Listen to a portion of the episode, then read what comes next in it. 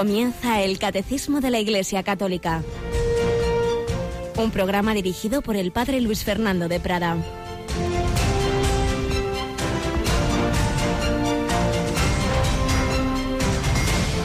Alabados sean Jesús, María y José. Muy buenos días, muy querida familia de Radio María. Bienvenidos a esta nueva edición del Catecismo. Nos ponemos todos a los pies del Señor de la Virgen María, pedimos la intercesión de San José, de todos los santos. Hoy San Pascual Bailón, tenemos aquí a, a Yolanda Gómez. Buenos días, Yoli. Muy buenos días, padre. Pues fíjate tú que yo no sabía dónde venía ese apellido y oyéndote esta mañana es que le gustaba bailar ante el Santísimo Sacramento. Sí, sí, vamos, una maravilla tenía que ser verle y seguro que el Señor pues le hacía, le, le gustaba. Claro, y, y precisamente en 17 de mayo, ya muy malito en la cama, siempre tan amante de la Eucaristía y estaba cerca de la iglesia y oyó la campanilla, la, la era el momento de la elevación, de la consagración y elevó su corazón hacia el Señor y en ese momento murió. Por eso celebramos hoy su fiesta. Pues le pedimos, le pedimos ese amor, sus dos grandes amores, amor a la Eucaristía y amor a la Virgen María. Pascual, porque nació y murió en el día de la Pascua de Pentecostés y nació y murió en el mes de mayo.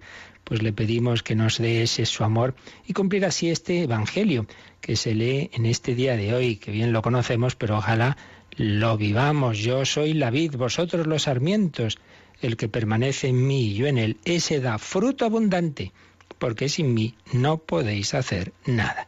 Hacemos muchas cosas, somos muy activistas, muy bien, hijo, pero si no estás unido al Señor, si no brota del amor de Cristo, pues al final será paja, será mucho ruido y pocas nueces. Marta, Marta, andas inquieta, nerviosa, y una sola cosa es necesaria.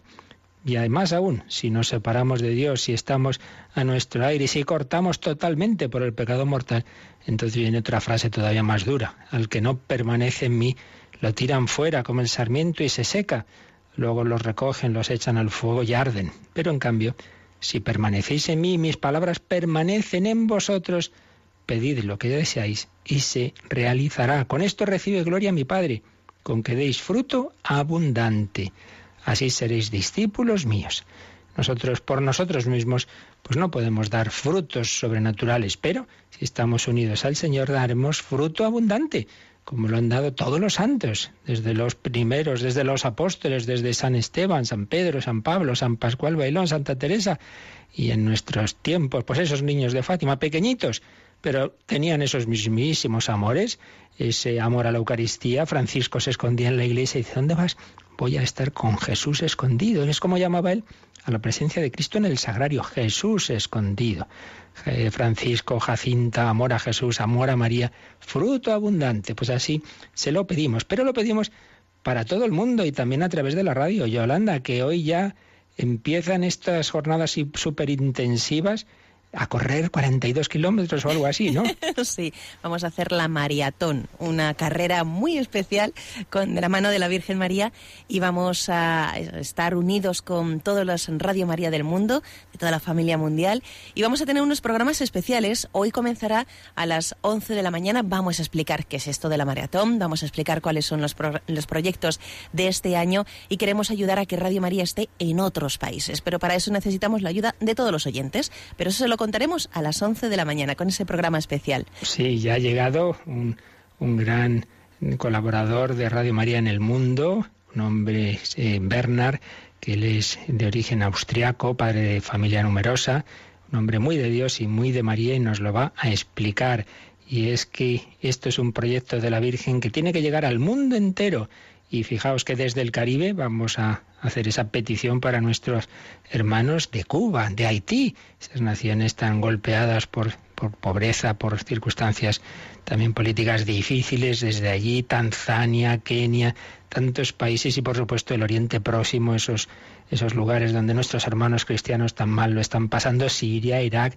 Tenemos que hacer presente también ahí el consuelo del Señor y de María a través de la radio. Por eso, dentro de nuestra campaña de mayo hemos empezado la Semana Misionera, como, es una especie de domum de Radio María. Y particularmente hoy, mañana, mañana muy especialmente y os recordamos que mañana tendremos el Santísimo expuesto desde las 11 de la mañana hasta casi las 10 de la noche. Que todo el que quiera acercarse en esas horas a nuestra capilla, hacer un rato de adoración, bienvenido será. Y si queréis apuntaros para contar que en determinada hora está ya reservada, digamos que hay alguien en adoración, pues llamáis al 902 500 518 o escribís al correo testimonios arroba es. Desde las 9 de la mañana ese número de teléfono estará activo para esto y por supuesto para esos donativos para la maratón, que entre todos hagamos posible que en otras naciones necesitadas, en otros continentes, también se oiga la voz de la Virgen María. Y es que hay que ser misioneros, misioneros como fue el padre Llorente. Estamos recordando algunos retazos de los que nos dejó en sus memorias este santo misionero jesuita, pues vamos a seguirlo haciendo en este día de hoy.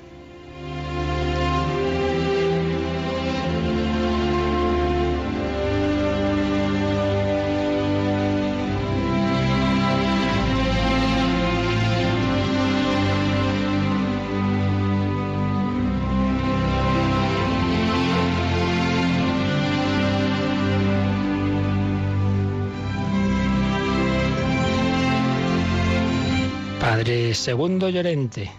Tomamos algunos fragmentos de sus memorias. Estábamos en ese viaje que iba haciendo camino de su destino en Alaska. Iba en tren, en barco, iba conociendo sacerdotes que estaban en Canadá, iba camino de su Alaska. Había conocido al padre Levasseur, que me llevó a la planta baja para ver al famoso sacerdote de los glaciares, el padre Bernard Hubard, jesuita, que estaba muy ocupado preparando el equipaje para realizar uno de sus muchos viajes por el interior. El padre Hubard me regaló un buen saco de dormir y me enseñó cómo usarlo. Él estaba muy contento de ver a un joven sacerdote llegar a Alaska para reforzar la misión, aunque me hizo una advertencia que me abrió los ojos y me hizo recordar el anuncio del anciano Simeón a María cuando le dijo, una espada atravesará tu alma. Y es que el padre Hubbard fue muy rotundo al decirme que tarde o temprano estaría angustiado. Él había recorrido toda Alaska. Créame, me dijo, y es muy duro. Hablar del amable Ártico era una somera mentira. Había situaciones que cambiaban tan súbitamente que hacían que a uno se le erizase el pelo un paso en falso y podía acaecer la muerte, me dijo mirándome a los ojos. Unas veces era el mal tiempo, otras veces el hielo traicionero en la época del deshielo o de las nevadas. Se podía perder uno en tierra de nadie mientras caía la nieve, o sufrir una mordedura de un perro en el camino, o encontrarse a un nativo borracho con una escopeta en la mano. Luego estaban los malentendidos entre nosotros mismos diferencias de opinión en asuntos que probablemente serían triviales en otras ocasiones, pero que aquí a veces crecían en ridículas proporciones y otras cosas. Pero ánimo, otros muchos lo han logrado y yo podría conseguirlo con mucha dedicación.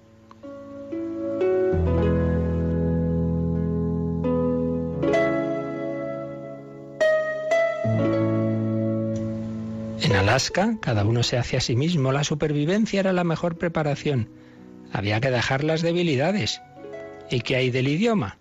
Oh sí, bueno, el idioma es importante, pero el inglés, me dijo, está propagándose tan rápidamente que en otra generación todo el mundo lo hablará. ¿Hay algún peligro en cuanto a morirse de hambre? No, al menos que lleves poca comida y te pille en el camino una de esas tormentas súbitas que vienen de no se sabe dónde. De esta manera, el padre Hubbard me iba instruyendo y animando. Bueno, estoy animando con las cosas que le dijo, pero en fin, un poco de todo le decía. El mejor era prepararle también a lo que se iba a encontrar. Bueno, pues desde, esa, desde ese lugar el padre Llorente volvió a coger el barco y cruzar el tormentoso Golfo de Alaska. Y yo siempre, dice, era el primer pasajero del barco en marearme. Pronto llegamos a Córdoba, con V, esta ciudad. Fui, como de costumbre, directamente a la iglesia que estaba situada en la colina, donde me encontré con el padre Tim Ryan, un hombre afable que demostró gran felicidad al encontrarse con otro sacerdote. Hacía mucho tiempo desde la última vez que había visto a otro cura. Por eso antes de mi partida se quiso confesar conmigo. De Córdoba continuamos hacia Valdez. Caminé hacia la rectoría y me encontré con el padre Leo Difur, un clérigo de aspecto juvenil con mucho encanto. También hacía mucho tiempo que no se había encontrado con otro sacerdote por lo que me pidió que le confesara antes de que se le olvidase. El aislamiento de estos sacerdotes diocesanos me chocó mucho y esa impresión me duró bastante tiempo. Estábamos en Alaska y aquí las cosas funcionaban de otra forma. Me pregunté a mí mismo si llegaría a estar tan aislado yo también como ellos. ¿Lo podría soportar? Cuatro años más tarde lo sufrí en mis propias carnes cuando fui enviado a Kotvetsue donde no había otro sacerdote durante trece meses. Alguien me dijo que no podía permitirme el lujo de cometer un pecado mortal. Pensé que todo eso era cierto, excepto lo de la palabra lujo. No es ningún lujo cometer un pecado mortal. Después nos encaminamos hacia Seward, donde acababa la travesía del barco. Yo esperaba coger el tren hacia Fairbanks y confiaba en que estarían conectados ambos horarios, el del barco y el del tren. Pobre de mí. El tren hacía el viaje a Fairbanks dos veces por semana y justo acababa de irse. Así que tuve que esperar tres días.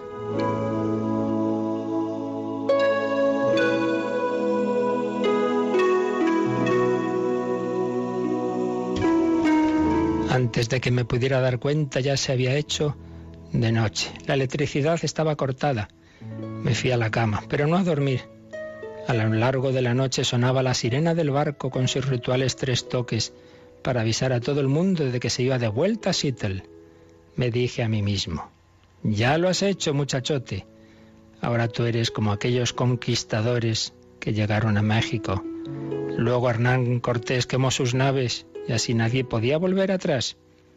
A partir de ahora, o nadabas o te hundías. Esto era ya para siempre. Puesto que era imposible dormirme, dejé que mi imaginación corriera en libertad. En la oscuridad de la habitación di mi último adiós a España, al idioma español, a mis amigos y a todo lo que implicase aquello. Los aviones que ahora vuelan por doquier sobre el Atlántico estaban en esa época muy lejanos. Yo estaba convencido de que nunca regresaría. Estaba finalmente en Alaska. En Alaska. El padre Llorente, a punto de llegar a su misión, recordaba a aquellos otros misioneros que durante siglos habían dejado todo, no habían vuelto a sus tierras. Él pensaba que había quemado ya las naves, ya no le quedaba otra. Ese sueño de juventud, de su noviciado, se iba a cumplir. Voy a ser misionero en Alaska.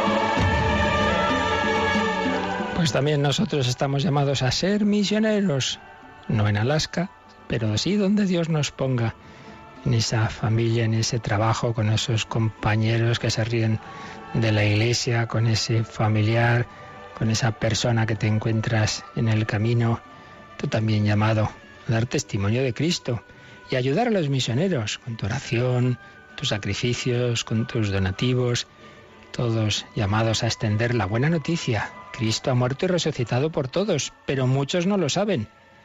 Pues se lo pedimos a la Virgen María, Reina de los Apóstoles, que ayude a tantos misioneros que están por el mundo entero, a veces así, solos, solos, sin ni siquiera otro compañero con el que confesarse con frecuencia. Pero vale la pena dar la vida por Jesucristo.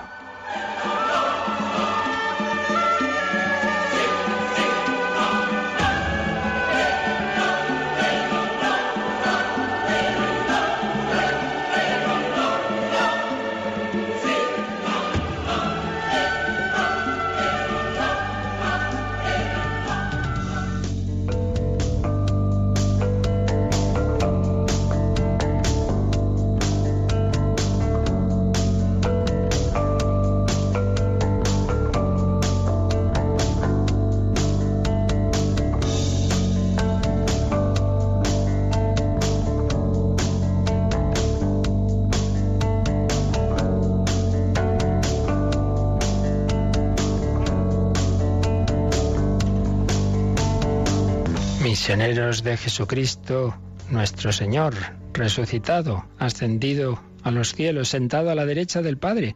Es lo que estamos viendo en el Catecismo de la Iglesia Católica, esa glorificación de Cristo. Estamos ya acabando este artículo de fe eh, de, relativo a la ascensión del Señor. Ayer veíamos el número 663 que nos dice que una vez que Jesús ha ascendido al cielo está sentado a la derecha del Padre. Y recordábamos esa cita de San Juan Damasceno. Por derecha del Padre entendemos la gloria y el honor de la divinidad donde el que existía como Hijo de Dios antes de todos los siglos, como Dios, y consustancial al Padre, está ahora sentado corporalmente, después de que se encarnó y de que su carne fue glorificada. Él, como, como Dios, ya sabemos que es una persona con dos naturalezas, en su naturaleza divina, claro, siempre ha estado unido al Padre como al mismísimo nivel que Él. En ese sentido siempre ha estado a la derecha del Padre, pero es que ahora está como hombre, ahora hay una humanidad, hay un cuerpo la gloria de la Santísima Trinidad, uno de la Trinidad, es hombre. Y desde ahí reina sobre el mundo. Y eso es lo que nos va a decir ya el último número antes del resumen de este apartado, el número 664. Pues vamos con él, Yolanda 664. Sentarse a la derecha del Padre significa la inauguración del reino del Mesías, cumpliéndose la visión del profeta Daniel respecto del hombre del, del Hijo del Hombre. A él se le dio imperio, honor y reino, y todos los pueblos, naciones y lenguas le sirvieron. Su imperio es imperio eterno, que nunca pasará, y su reino no será destruido jamás. A partir de este momento, los apóstoles se convirtieron en los testigos del reino que no tendrá fin. Pues un número sencillito, pero muy bello.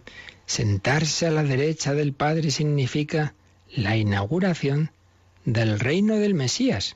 Dice el catecismo que se cumple aquella famosa visión del profeta Daniel, el capítulo 7 de Daniel. Es un texto muy importante porque ahí aparece esa expresión tan frecuente en los evangelios sinópticos, sobre todo, el Hijo del Hombre, que es como Jesús se solía llamar a sí mismo, el Hijo del Hombre.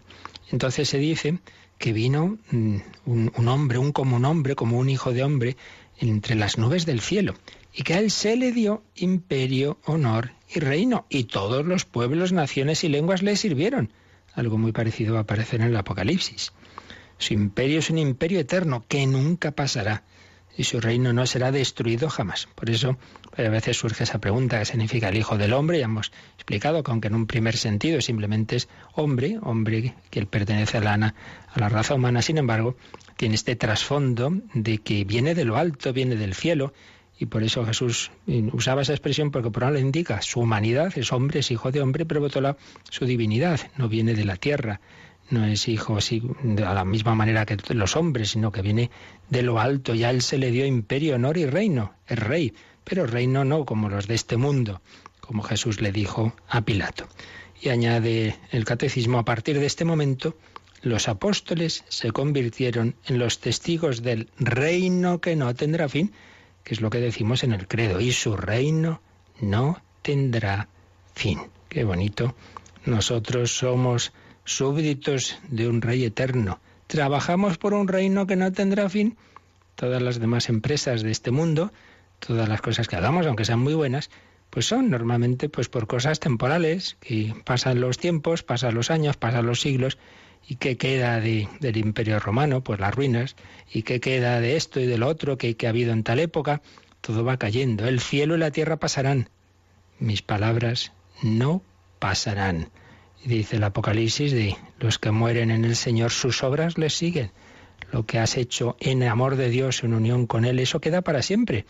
Lo que simplemente has hecho, movido por intenciones, aunque no sean malas, pero que no vienen de Dios, pues todo eso es caduco, todo eso pasa. Cuando el, el Reich alemán, el tercer Reich alemán invade Polonia con esa tremenda fuerza que tenía, con esa con ese ejército tan tan fuerte y entonces el, el padre Colbe pues señala, bueno, todo lo que no brota del amor es caduco, es caduco. Decía que iba a ser, decían que iba a ser un imperio que iba a durar mil años y ya sabemos, duró pues nada, muy poquitos años. En el año 45 se hunde todo entre ruinas espantosas. Y así ha ido pasando con todo lo que nos edifica en Jesucristo. Y en cambio, pues el padre Colbe, que sufrió, que murió, que dio la vida el campo de concentración de Auschwitz, pues está en ese reino que no tendrá fin. Ahí está con Jesús, con María, se fue a verla en la víspera de la Asunción, moría desde esa celda de castigo de Auschwitz. El reino que no tendrá fin. Trabajamos por ese reino, por ese reino debemos luchar, orar y sufrir. De ese reino de Dios ya hablamos bastante en catequesis anteriores hace ya tiempo, pero el catecismo nos sugiere que repasemos al menos uno de esos números, el 541, en que se nos hablaba del reino. Pues vamos a hacerle caso y releemos ese número mm, que tenemos ahí, que ya vimos, como digo, bajo el título El reino de Dios está cerca, leemos el 541. Después que Juan fue preso, marchó Jesús a Galilea y proclamaba la buena nueva de Dios. El tiempo se ha cumplido y el reino de Dios está cerca. Convertíos y creed en la buena nueva. Cristo, por tanto, para hacer la voluntad del Padre, inauguró en la tierra el reino de los cielos. Pues bien, la voluntad del Padre es elevar a los hombres a la participación de la vida divina. Lo hace reuniendo a los hombres en torno a su Hijo, Jesucristo. Esta reunión es la Iglesia, que es sobre la tierra el germen y el comienzo de este reino. Pues un número que sintetiza admirablemente con unas cuantas citas, sobre todo, bueno, una primera del Evangelio y luego del Vaticano II, de la Lumen Gentium, sintetiza los rasgos principales de lo que es el reino, el reino de Dios. Bueno, Dios reina, reino de Dios, que Dios reina en, en, la tierra, que Dios reina en la humanidad. ¿En quién reina de una manera total y absoluta? En Jesucristo. Esa humanidad está movida por una persona divina, movida por el Espíritu Santo. Por eso, ante todo, ante todo, el reino de Dios es el propio Jesucristo. Por eso Jesús dirá, el reino de Dios está en medio de vosotros, más que dentro de vosotros. Esa traducción es más, no es tan exacta, es, está en medio de vosotros. Porque Cristo, el reino de Dios, estaba ya en la tierra, ha llegado. El reino, el tiempo se ha cumplido. Entonces estamos llamados a poner a Jesucristo en el centro de nuestra vida. Pero luego, según nos vamos uniendo a Cristo, vamos participando de su espíritu y se va extendiendo el reino. Vamos pidiéndolo. Venga a nosotros tu reino, hágase tu voluntad. Reina Cristo en mí, Dios reina en mí.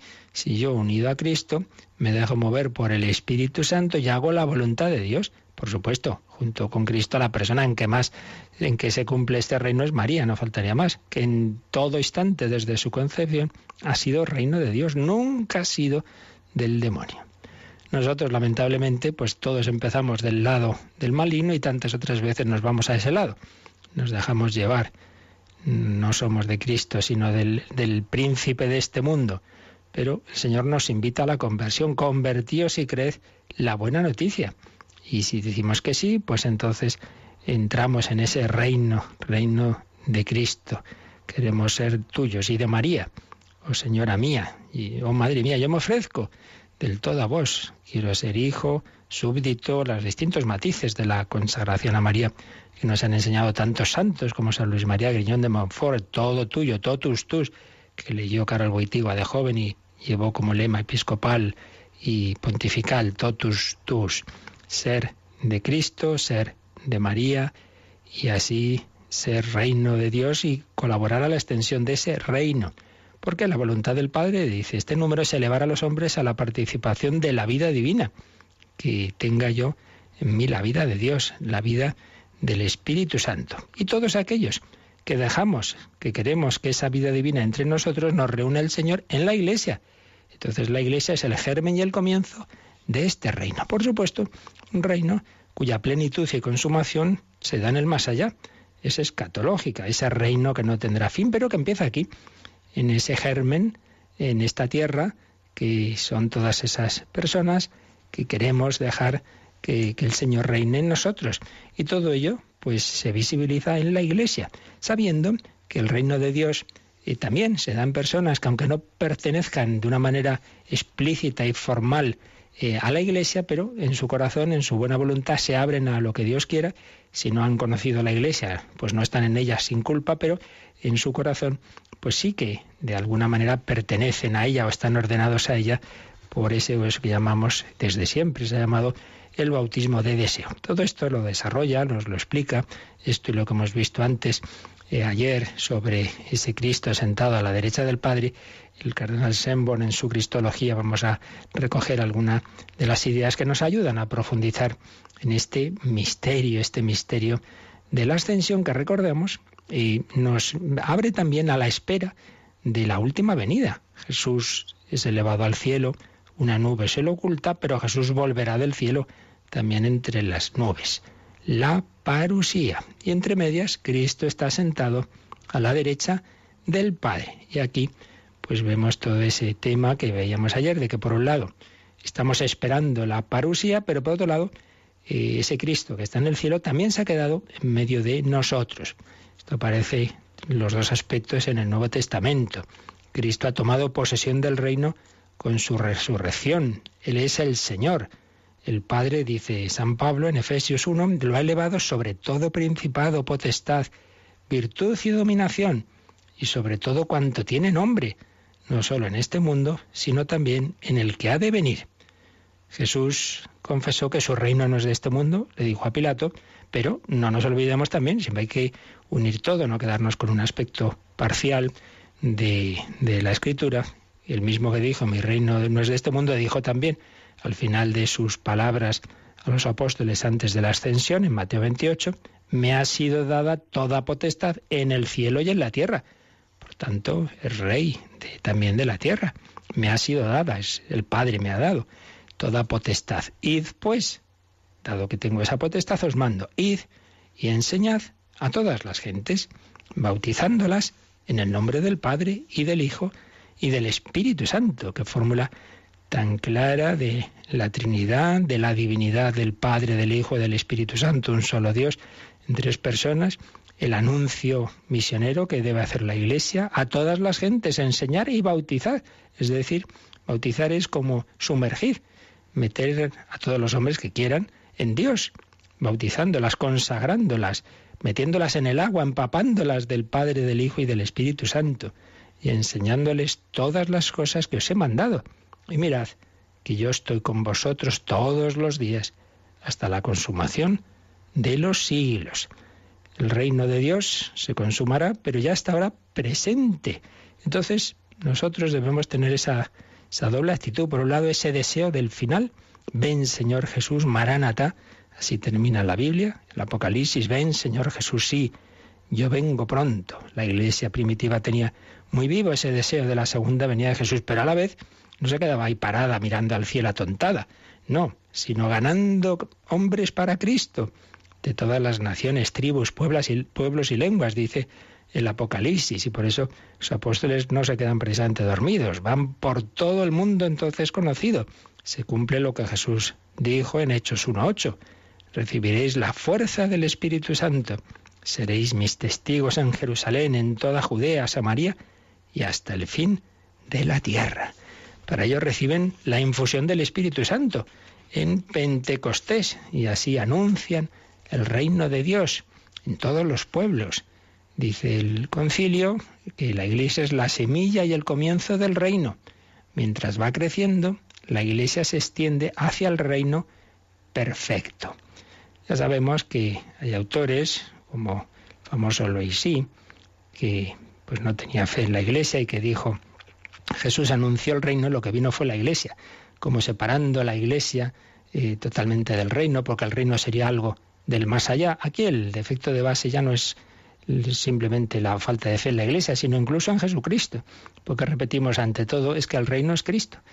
Cristo, en ese hombre está el reino, el reino de Dios. Ahora bien, todo lo que nos une a Cristo y Cristo nos une a sí mismo en la Iglesia, pues es extender el reino. Por tanto, no se puede dejar el reino de Dios simplemente para el más allá, no. El reino empieza aquí y su germen está en la Iglesia. La Iglesia tiene su lugar donde está Cristo. Si habéis resucitado con Cristo, buscad las cosas que son de arriba, donde Cristo está sentado a la derecha de Dios. Tenemos ese deseo de ver a Cristo cara a cara en el cielo, pero unidos a Él ya en la tierra. Y San Pablo va a tener esa tensión, ¿verdad? Por un lado, dice, tengo un deseo de, estar ya con Cristo, dice en Filipenses 1.23, pero por otro lado se queda aquí en la tierra trabajando por Jesucristo hasta que el Señor se lo pida. Deseo de ver al Señor, en saber que nuestra patria está en el cielo, pero a la vez saber que Jesús se ha quedado con nosotros aquí y que hay que ir extendiendo, colaborar con Él para extender el reino, pero siempre con esa mirada hacia lo alto. En la casa de mi Padre hay muchas moradas. Cuando me haya ido y os haya preparado lugar, volveré, os tomaré conmigo, para que donde estoy yo estéis también vosotros. Toda la espera de la Iglesia, toda nuestra esperanza se apoya en esa promesa, en esa promesa. Los cristianos sabemos que nuestra patria está en el cielo, que estamos inscritos en la lista de los ciudadanos de la Jerusalén celestial, pero que el estar aquí ya con Cristo ya es haber plantado la tienda en el cielo, puesto que Cristo es la cabeza, la iglesia es su cuerpo, por tanto, pues esto ya va por el buen camino. Por eso dirá la, famosa carta de Orneto del siglo II, que para los cristianos, los cristianos viven en la tierra, pero en realidad son ciudadanos del cielo. Ciudadanos del cielo. Y San Agustín pues también lo expresa. Tenemos nuestra cabeza en el cielo. Nuestra cabeza interpela por nosotros. Lo que es la cabeza serán también los miembros. Ya está en el cielo y sufre aquí mientras sufre la iglesia. Todo lo que aquí padece su cuerpo, Él lo padeció. Estamos unidos a Cristo, compartimos pues lo que Él vivió y compartiremos lo que Él vive ahora. Compartiremos su gloria. Jesucristo reina. Cristo nuestra Pascua. Vamos a oír al gran maestro de Capilla Vaticana, maestro Frisina, la composición, sea en italiano, pero creo que más o menos lo entendemos. Cristo nuestra Pascua, como Él ha resucitado, como Él está a la derecha del Padre, como Él va extendiendo su reino y nos pide que le ayudemos. Jesucristo, Rey, Jesucristo, sentado a la derecha del Padre.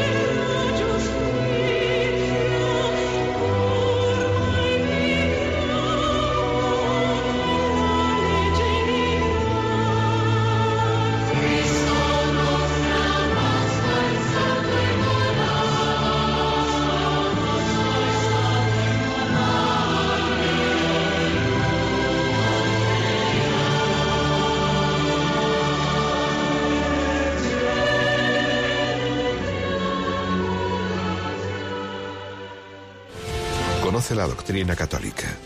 Escucha el catecismo de martes a jueves de 8 a 9 de la mañana. Y los sábados, a la misma hora, profundizamos en los temas tratados en el programa En torno al catecismo. Pues así es. Recordad que también los sábados se complementan estas catequesis con otros programas, con conferencias de diversos autores. Pues vamos terminando este apartado sobre la ascensión, pero recordemos algo importantísimo, ese Jesús que nos espera en el cielo, que nos está preparando sitio, que se ha quedado en la tierra. De una manera muy particular, esto se hace presente en la Eucaristía y esa palabra misteriosa de Jesús en la última cena. En verdad os digo que no beberé más de este fruto de la vid hasta aquel día en que lo beberé en el reino de Dios.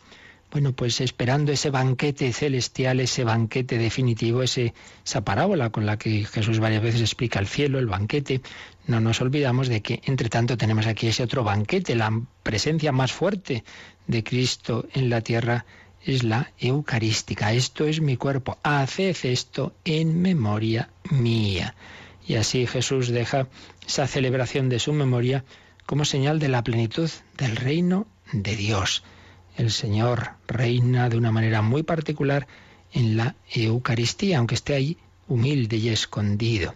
Y ahí se nos da ya la vida eterna. Yo he venido para que tengan vida y la tengan abundante. Se nos da la vida eterna a la vez que hacemos ese, recuerdo, esa memoria litúrgica de su muerte y resurrección. Y así, esa repetición de la última cena se convierte en anticipación de la plenitud del reino de Dios de esa cena definitiva.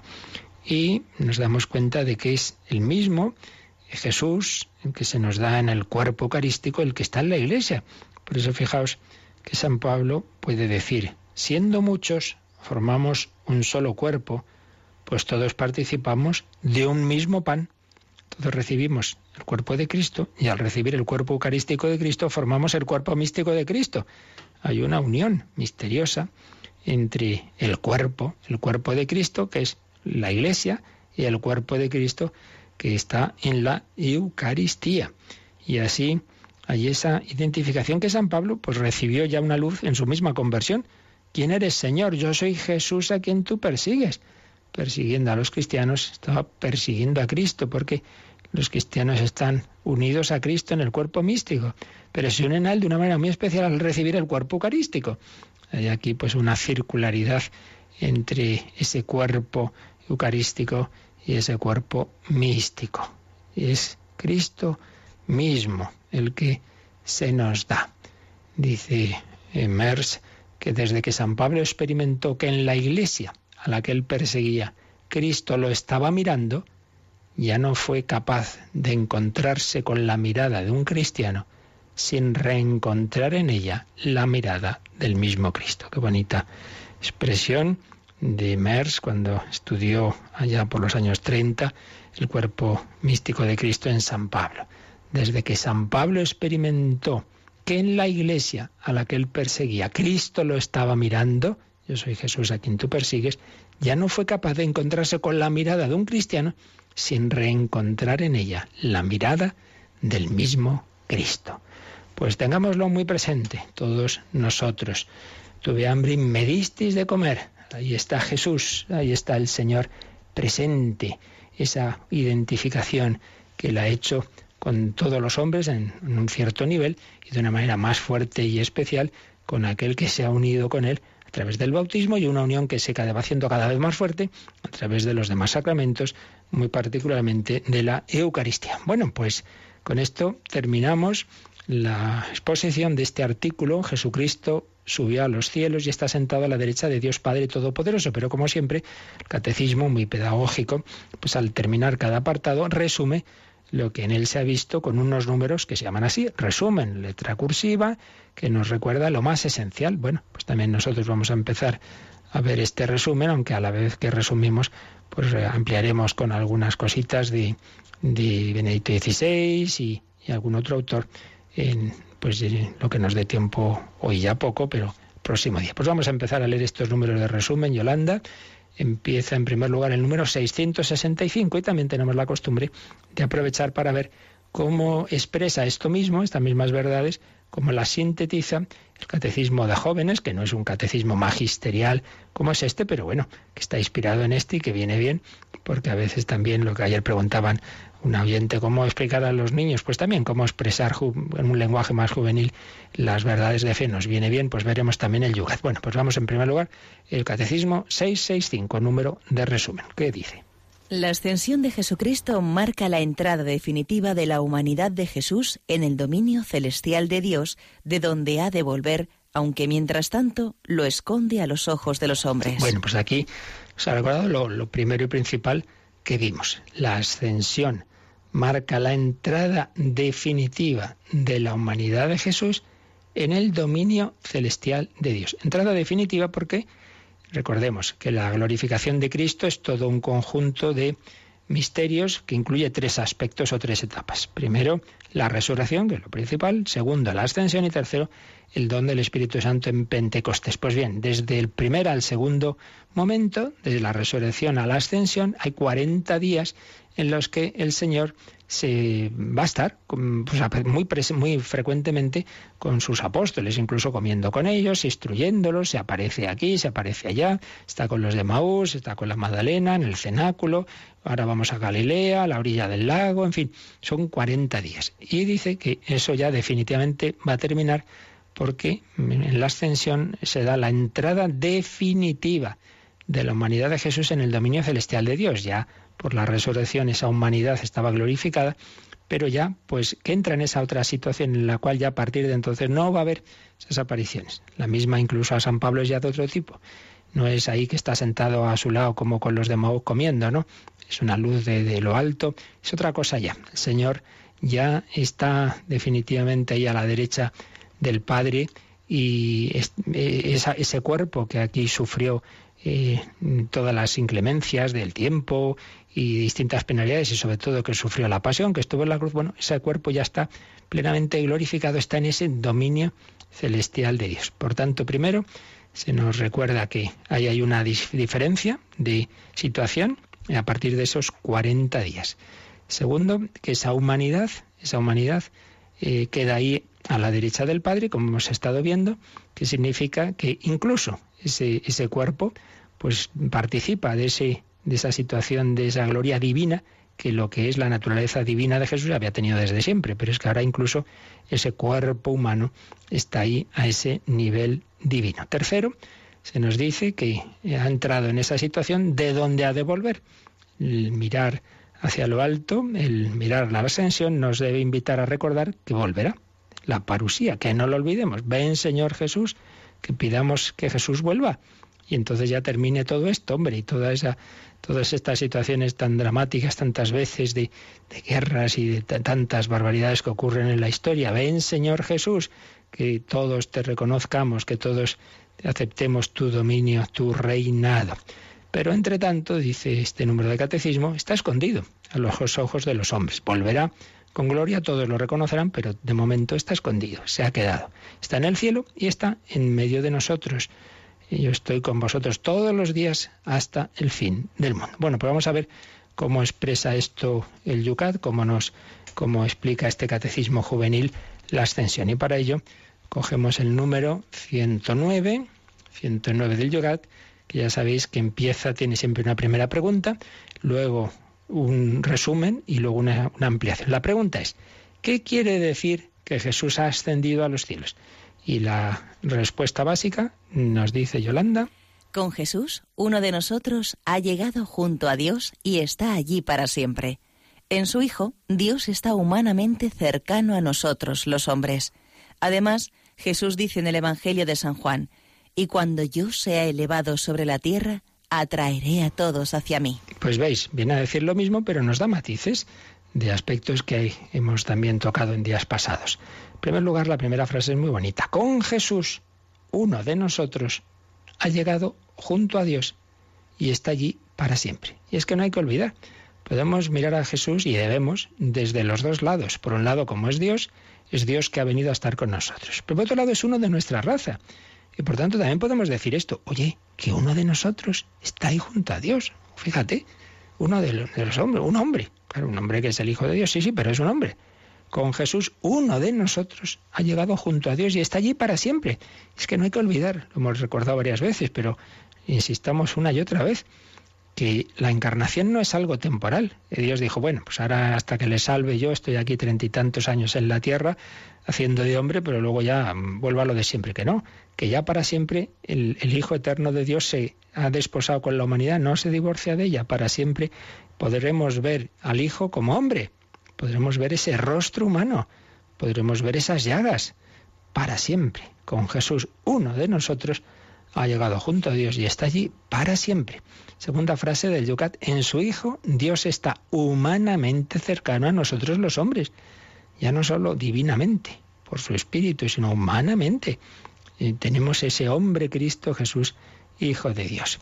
Y luego, mm, recuerda esta cita de Juan 12, 32, cuando yo sea elevado sobre la tierra, atraeré a todos hacia mí. Y que hay algo muy misterioso. Y es que San Juan ve que la, ascensión, la elevación de Cristo, en realidad ya ha habido una, una elevación anterior, pero fue la elevación en la cruz. Cuando yo sea elevado sobre la tierra, atraeré a todos hacia mí. ¿Cómo nos atrae Jesús desde la cruz? Por el amor. Pues cuántos santos y mártires se han atraídos, han sentido atraídos a Jesús viendo cómo nos ha amado. Entonces, desde la cruz nos atrae, pero ese que fue elevado a la cruz ahora está glorioso en el cielo.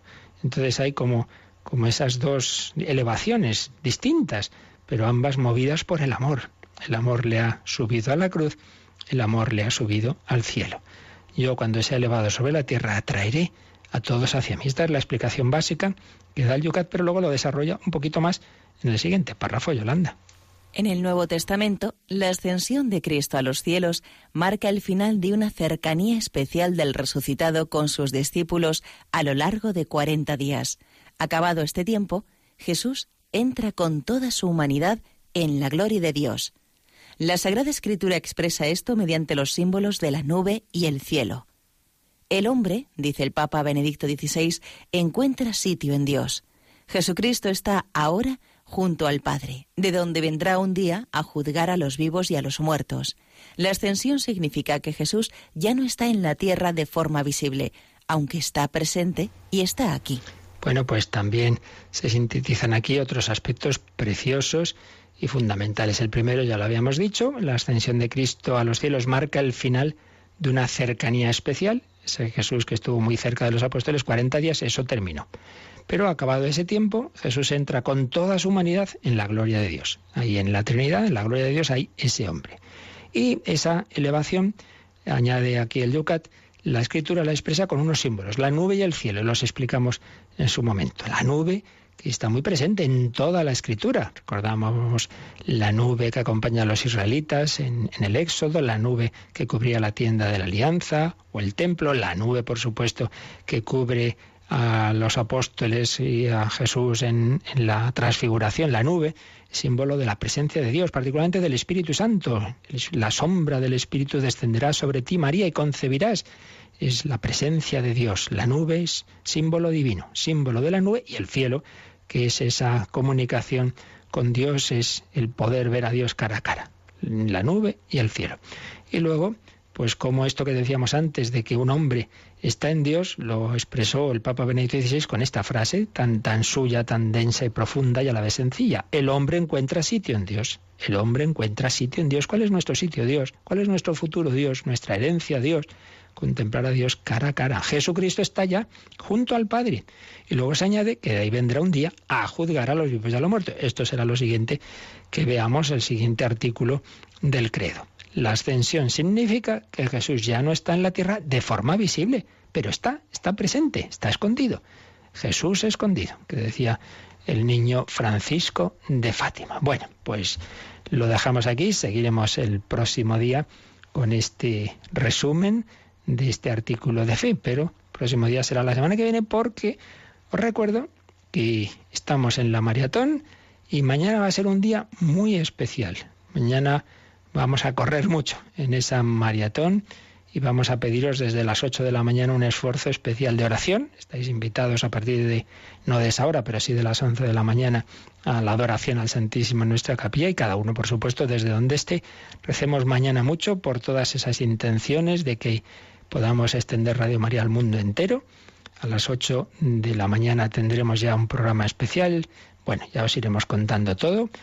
Pues que no os perdáis mañana este, este 18 de mayo, día en que cumplía años nuestro querido Juan Pablo II, pues a él nos encomendaremos en este mes de mayo. Dejamos, como siempre, un momento de, oración musical que nos ayude a mirar hacia arriba, a mirar hacia el cielo, a mirar a Cristo que, reina y, si queréis ahora pues también alguna pregunta, alguna consulta al correo electrónico catecismo o al número de teléfono que nos va a recordar Yolanda.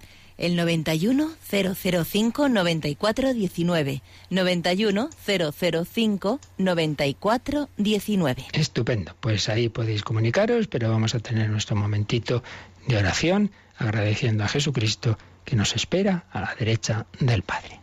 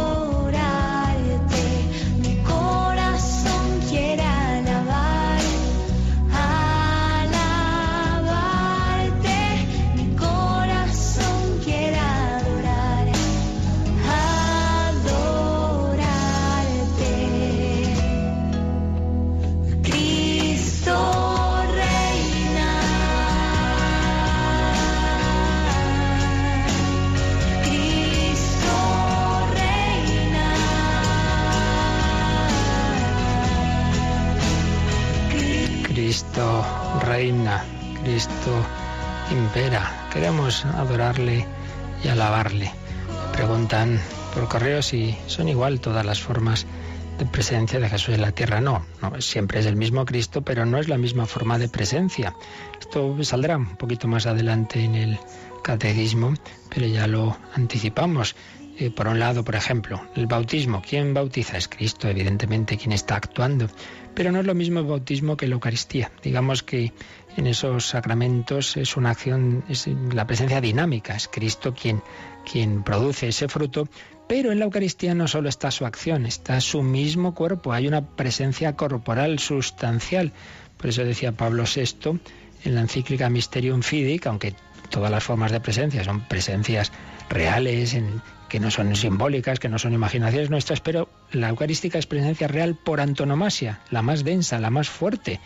Dos personas pueden quererse mucho, pero pueden hablar por teléfono, por videoconferencia, por carta, por email o encontrarse físicamente, pero pues no es lo mismo. Bien, pues algo así. El Señor, sobre todo, pues se ha quedado en esa forma tan densa que es la presencia eucarística, con su mismo cuerpo, sangre, alma y divinidad. Pero bueno, ya lo ampliaremos más adelante. Muy bien, pues lo dejamos aquí y como os decía, tenemos ya hoy un día muy intenso de maratón.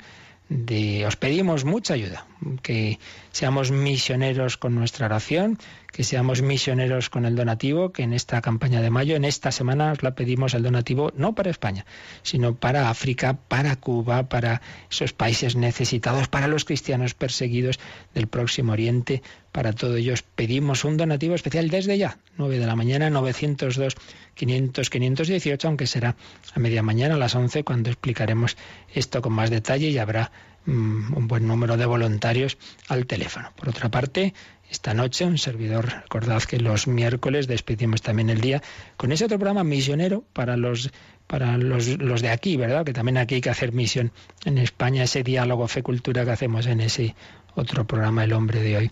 Y Dios, que hoy empezaremos a tratar, pues de esas personas que viven en la nada, en el nihilismo, discípulos del pobre Federico Nietzsche, que no encontró a Cristo. Pues ojalá lo encontremos todos y lo demos a conocer a los demás, seamos misioneros. Se lo pedimos al Señor. La bendición de Dios Todopoderoso, Padre, Hijo y Espíritu Santo, descienda sobre vosotros. Y bueno, si se nos suele olvidar, despedir a, quien está aquí al, control, Yolanda Gómez. Muchas gracias y hasta dentro de un ratito. Hasta dentro de un rato. A las 11, maratón. Que Dios os bendiga.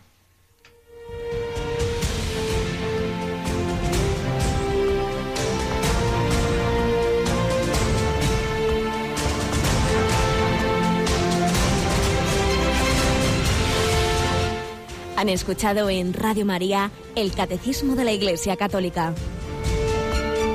Un programa dirigido por el Padre Luis Fernando de Prada.